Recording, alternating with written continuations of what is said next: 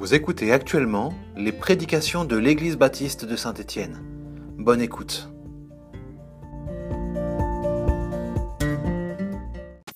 Ce matin, nous allons faire un petit voyage ensemble. Et nous prenons comme feuille de route l'épître de Paul aux Romains chapitre 5, versets 1 à 11. Et en parallèle, un livre que j'aime bien, qui s'appelle Le voyage du pèlerin.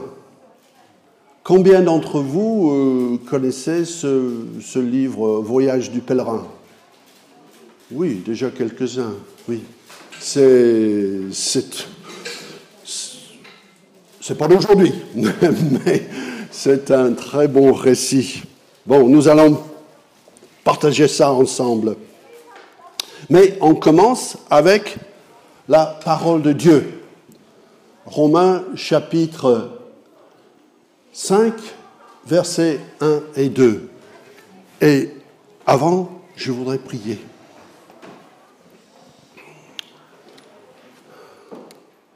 Nous te remercions, Seigneur, pour ta parole, pour la puissance qui est dans cette parole. Aide-nous ce matin à vraiment nous plonger dedans et ressortir euh, fortifiés, encouragés et prêts pour euh, avancer avec toi sur le pèlerinage qui est devant nous. Au nom de Jésus. Amen. Bon, Paul nous dit euh, dans ces deux premiers versets, puisque nous avons été déclarés justes, en raison de notre foi, nous sommes en paix avec Dieu grâce à notre Seigneur Jésus-Christ. Par lui, nous avons eu accès au moyen de la foi à ce don gratuit de Dieu dans lequel nous nous trouvons désormais établis. Et notre fierté se fond sur l'espérance d'avoir part à la gloire de Dieu. Voilà notre point de départ.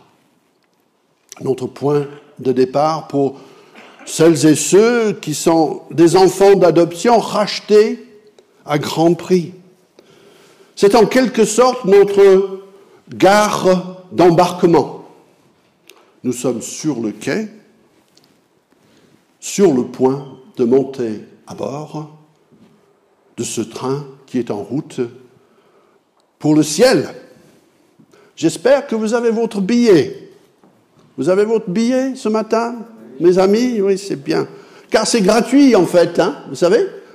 C'est gratuit, le prix est déjà payé. C'est merveilleux, n'est-ce pas? Alors, venons à notre euh, euh, parallèle. Le voyage du pèlerin de John Bunyan. Il a écrit ça en prison en 1675. Vous savez, depuis des années, euh, avec Nicole, nous avons l'habitude de lire la parole de Dieu avant de nous endormir le soir. Nous lisons chaque livre de la Bible, de la Genèse à l'Apocalypse, en différentes versions, et une fois arrivé à la fin du chapitre 22 de l'Apocalypse, que la grâce du Seigneur Jésus Christ soit avec tous les saints, hop, on recommence avec au début, au commencement, plutôt, au commencement, Dieu créa le ciel et la terre. Et quelquefois, entre la fin et le début de la Bible, nous lisons autre chose. Et cette autre chose est souvent le voyage du pèlerin. Ce n'est pas la parole de Dieu, mais on aime bien et c'est très édifiant. L'héros de notre histoire euh, s'appelle Chrétien. Tiens. Il est un homme ordinaire euh, qui habite la ville de Saint-Étienne. Non, euh, pardon, la ville de destruction. Un jour, il se lance dans un long périple en quête de la cité céleste.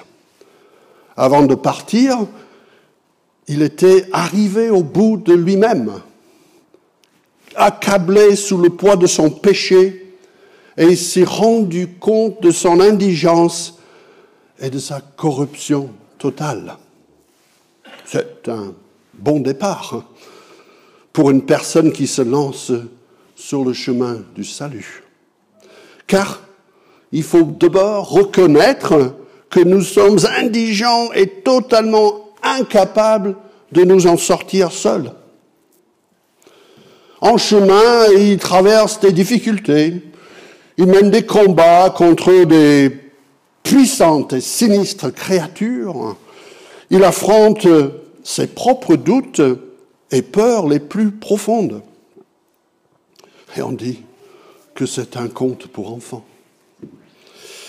Au début de cette allégorie, cette parabole si vous voulez, euh, Chrétien rencontre un, personnage qui s'appelle évangéliste et qui lui donne un rouleau de parchemin sur lequel sont écrites ces paroles. Fuyez la colère à venir. Ce rouleau, ce billet, c'est son assurance de la grâce, son billet pour le voyage. Avez-vous votre billet? Oui. Avez-vous votre assurance de salut? Attention, il faut le garder précieusement. Et surtout, il ne faut pas oublier de le composter. Car un billet non composté n'est pas un titre de transport valable, vous le savez. Hein Alors comment faire composter notre billet Par la foi? Verset 2 de notre chapitre nous dit, par lui, nous avons eu accès, au moyen de la foi, à ce don gratuit, la grâce, dans laquelle nous nous trouvons désormais établis. Alors, installons-nous confortablement. Nous sommes dans le train et établis dans sa grâce. Attention, le train va partir, attention à la fermeture automatique des portes, attention au départ.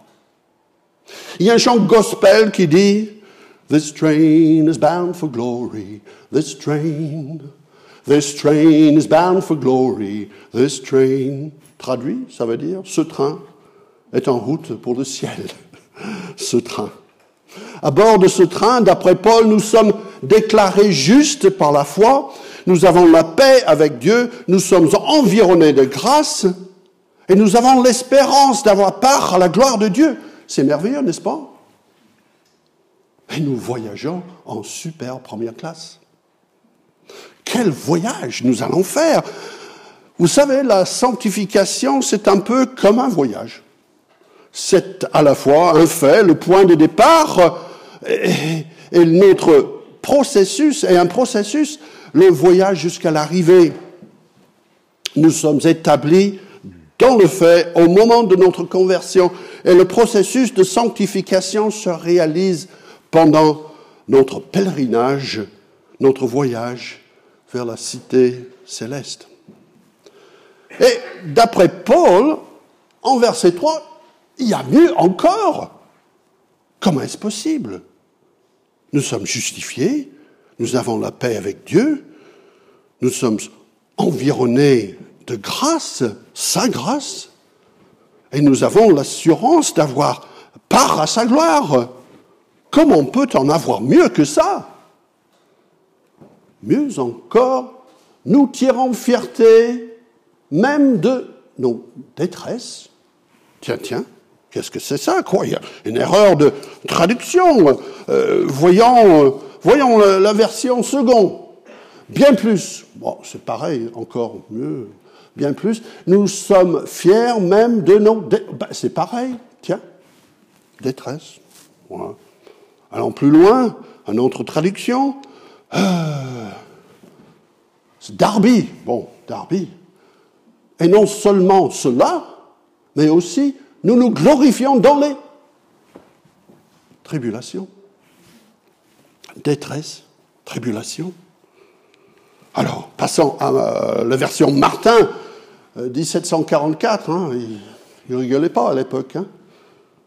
Et non seulement cela, mais nous nous glorifions même dans les afflictions, détresse, tribulation, affliction. Qu'est-ce que c'est ça? Je n'ai pas signé pour ça, moi. Et même dans le grec, j'ai regardé. Hein. Détresse, tribulation, affliction. Ah bon? Lisons plus loin, il y a sûrement une explication. Versets 3b et 4. Car nous savons que la détresse, euh, les tribulations ou les afflictions produit la persévérance. Ah La persévérance conduit à la victoire euh, dans l'épreuve. Et la victoire dans l'épreuve nourrit l'espérance. Donc, détresse, tribulation, affliction servent à quelque chose, à produire la persévérance, la victoire dans l'épreuve et l'espérance. Ah, voilà les choses utiles pour notre voyage, même en première classe. Hein. L'espérance, vous savez, c'est quelque chose. Hein. Or, notre espérance ne risque pas d'être déçue. Ce n'est pas une vague espoir. Oh, j'espère qu'il fera beau demain. Proverbe 13, 12 nous dit Un espoir déféré rend le cœur malade.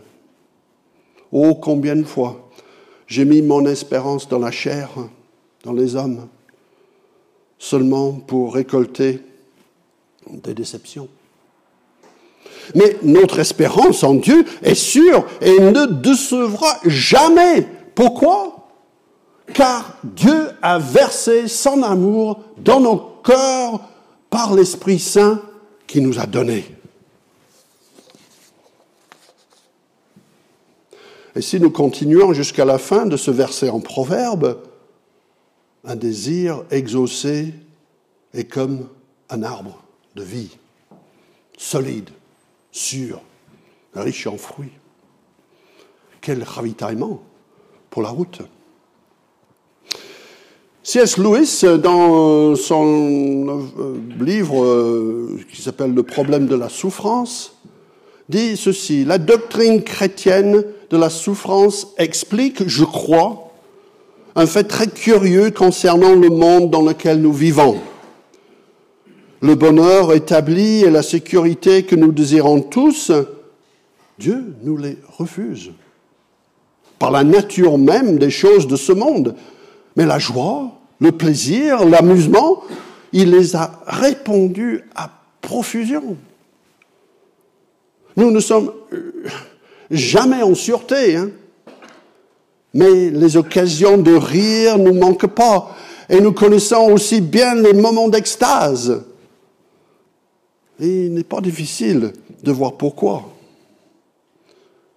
La sécurité à laquelle nous aspirons nous apprendrait à reposer nos cœurs en ce monde et apposerait un obstacle à notre retour à Dieu. Quelques instants d'amour heureux, un paysage, une symphonie, une joyeuse fête entre amis, une baignade ou un match de foot. C'est Louis hein, qui a écrit ça, c'est pas moi. Hein, être rugby, mais non, c'est foot. D'accord match de foot. Et ça, tout ça n'a pas cet inconvénient, car euh, notre Père nous réconforte au cours du voyage en nous offrant quelques auberges agréables, mais il ne nous encourage pas à les prendre pour la maison paternelle. Continuons notre voyage. En effet, au moment fixé par Dieu, alors que nous étions encore sans force, le Christ est mort pour des pécheurs. À peine accepterait-on de mourir pour un juste, peut-être quelqu'un aurait le courage, aurait-il le courage de mourir pour le bien. Mais voici comment Dieu nous montre l'amour qu'il a pour nous, alors que nous étions encore des pécheurs le Christ est mort pour nous. Vous êtes jamais posé la question pourquoi Jésus est né à l'époque quand il est né?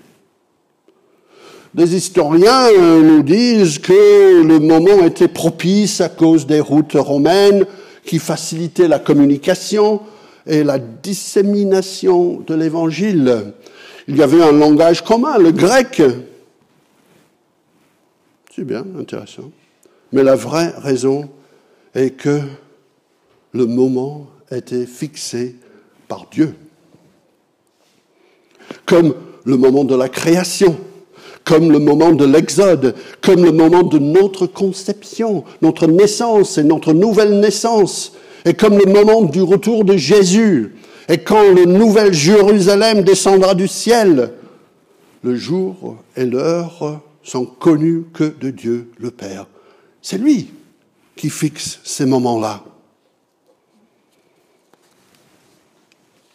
Donc, puisque nous sommes maintenant déclarés justes, grâce à son sacrifice pour nous, nous serons à plus forte raison encore sauvés par lui de la colère à venir. Alors que nous étions ses ennemis, Dieu nous a réconciliés avec lui par la mort de son Fils. À plus forte raison maintenant que nous sommes réconciliés, serons-nous sauvés par sa vie Mieux encore, Paul aime beaucoup ça, mieux encore, mieux encore, oui, mieux encore. Nous plaçons désormais notre fierté en Dieu par notre Seigneur Jésus-Christ qui nous a obtenu la réconciliation. C'est merveilleux. Vous savez, on dit, euh, avec le recul, les choses prennent un autre aspect. L'éloignement dans le temps permet de juger un événement, de comprendre comment nos détresses, tribulations et afflictions ont produit la persévérance, la victoire dans l'épreuve et l'espérance qui ne se revoit jamais. J'ai 67 ans cette année, 67 ans de recul, et donc presque 35 ans avec Jésus. Effectivement, pour, pour certaines choses, pour certains événements, avec le recul, je peux dire que je comprends le pourquoi et le comment, mais pas pour tout. Après tout, c'est l'affaire de Dieu, comment il nous façonne. Cela, en plus, c'est un aspect de ce processus de la sanctification, en partie. Et pour ça, il faut avoir voyagé. Certains d'entre nous attendent peut-être leur billet de départ. D'autres sont au début de leur voyage. D'autres encore sont bien plus avancés. Et ce n'est pas uniquement une question d'âge. Mais on ne peut pas avancer en regardant seulement dans le rétroviseur. Nous avançons sur notre chemin par la foi, le moyen d'être sûr des réalités qu'on ne voit pas. Pour revenir euh, au voyage du pèlerin, Chrétien demande à l'évangéliste, euh, D'où dois-je fuir? L'évangéliste lui dit, euh, Vous voyez cette petite porte étroite là? Il dirige les, regards vers l'autre côté d'une vaste plaine. Chrétien, scrute l'horizon. Euh, non, je ne vois pas. Eh bien, voyez-vous cette lampe qui jette une vive lumière? Ben, ben, il, me, il me semble que oui. Dirigez-vous de ce côté, regardez toujours fixement cette lumière et vous allez droit vers elle. Quand vous vous serez arrivé, vous verrez la petite porte. Vous n'aurez qu'à frapper et on vous dira ce que vous aurez à faire. Hébreu 12, verset 2 nous dit, gardant les yeux fixés sur Jésus, qui nous a ouvert le chemin de la foi et qui porte, qui la porte à la perfection. savez, je vous encourage à lire l'histoire des chrétiens pour, voir qu'il n'est pas toujours suivi le, bon chemin, que parfois il retourne même sur ses pas. Il tombe dans le bourbier du euh, découragement. Il écoute Monsieur Facile et la vie de Monsieur Sage Mondain. Il, il court de grands dangers avant de passer la porte étroite et de couler du temps agréable à Monsieur l'interprète et de comprendre la grâce et les effets de la sainte persévérance. Une fois que son fardeau lourd de péché tombe au pied de la croix, il est délivré de la condamnation, revêtu de la justice. Il reçoit l'Esprit Saint et l'assurance de son adoption dans la famille de Dieu. Mais c'est pas fini. Après cela, il rencontre monsieur inconsidéré, monsieur paresseux et présomptueux, monsieur formaliste, hypocrite et monsieur beau parleur. Monsieur Girouette, deux langues et bien d'autres larrons. Il gravit la colline des difficultés, visite la foi de la vanité, s'affronte des lions du monde et du diable, traverse la vallée de l'humiliation, se bat contre Apollyon, le destructeur. Mais il trouve aussi d'excellents compagnons de route, fidèles et grand espoir. Il est bien accueilli par les bergers sur les montagnes des délices. Malheureusement, il tombe entre les mains du géant des, euh. Et il est enfermé dans, dans la prison du doute. De là, il est délivré au moyen de la clé de la promesse avant de parcourir, avant de parcourir le beau pays, pays de Bula, la terre épouse, et de traverser le fleuve de la mort pour être enfin admis dans la glorieuse cité de Dieu. Quel voyage Notre train notre pèlerinage va nous conduire depuis la gare de notre départ, le moment de notre nouvelle naissance, sur un trajet intéressant. Il y aura, ou il y a déjà eu, des détresses, tribulations et afflictions, mais leur produit vaut plus que l'or. Et sur la route, il n'y a pas que des mauvais moments. Il y a des auberges agréables, comme nous dit Louis. Et il n'y a pas que des mauvais compagnons non plus.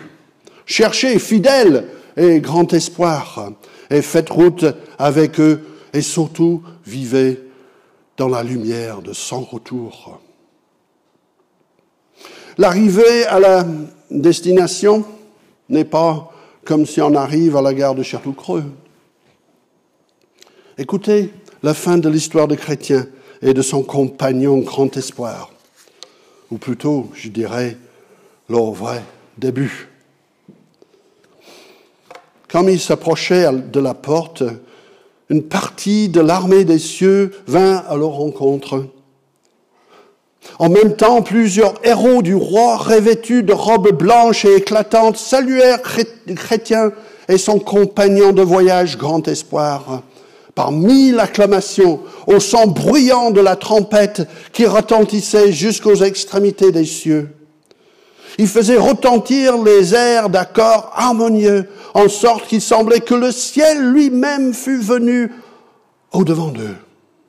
Les héros du roi témoignaient à chaque instant, non seulement par leurs regards et leurs gestes, mais encore par les accents d'une musique joyeuse, le plaisir qu'ils éprouvaient à voir au milieu d'eux chrétiens et son fidèle compagnon.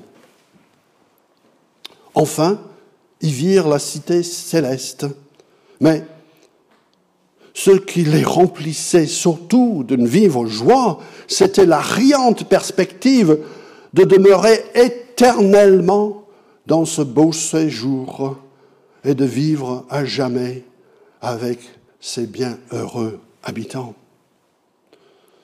Alors les anges resplendissants de lumière euh, leur dirent de frapper à la porte. Les pèlerins firent voir leur passeport, les billets hein, qu'on leur avait donnés au commencement de leur voyage, et on les porta au roi, qui, d'après avoir lu, dit, Où sont ces gens? On lui répondit qu'ils attendaient devant la porte. Le roi dit, Ouvrez les portes. Les deux pèlerins passèrent donc le seuil de la porte et au moment où ils entrèrent dans la ville, ils furent transfigurés et on leur remit des vêtements qui ruisselaient comme de l'or. Toutes les cloches de la cité recommencèrent à sonner en signe de joie. Et il fut dit aux pèlerins, entrez dans la joie de votre Seigneur. Lorsqu'on arrive à notre destination, peut-être on va jeter un regard dans le rétroviseur pour voir comment nos détresses, tribulations et afflictions, et nos bons moments aussi, ont porté le fruit de la persévérance, la victoire dans l'épreuve et l'espérance qui ne décevra jamais. Mais je ne pense pas.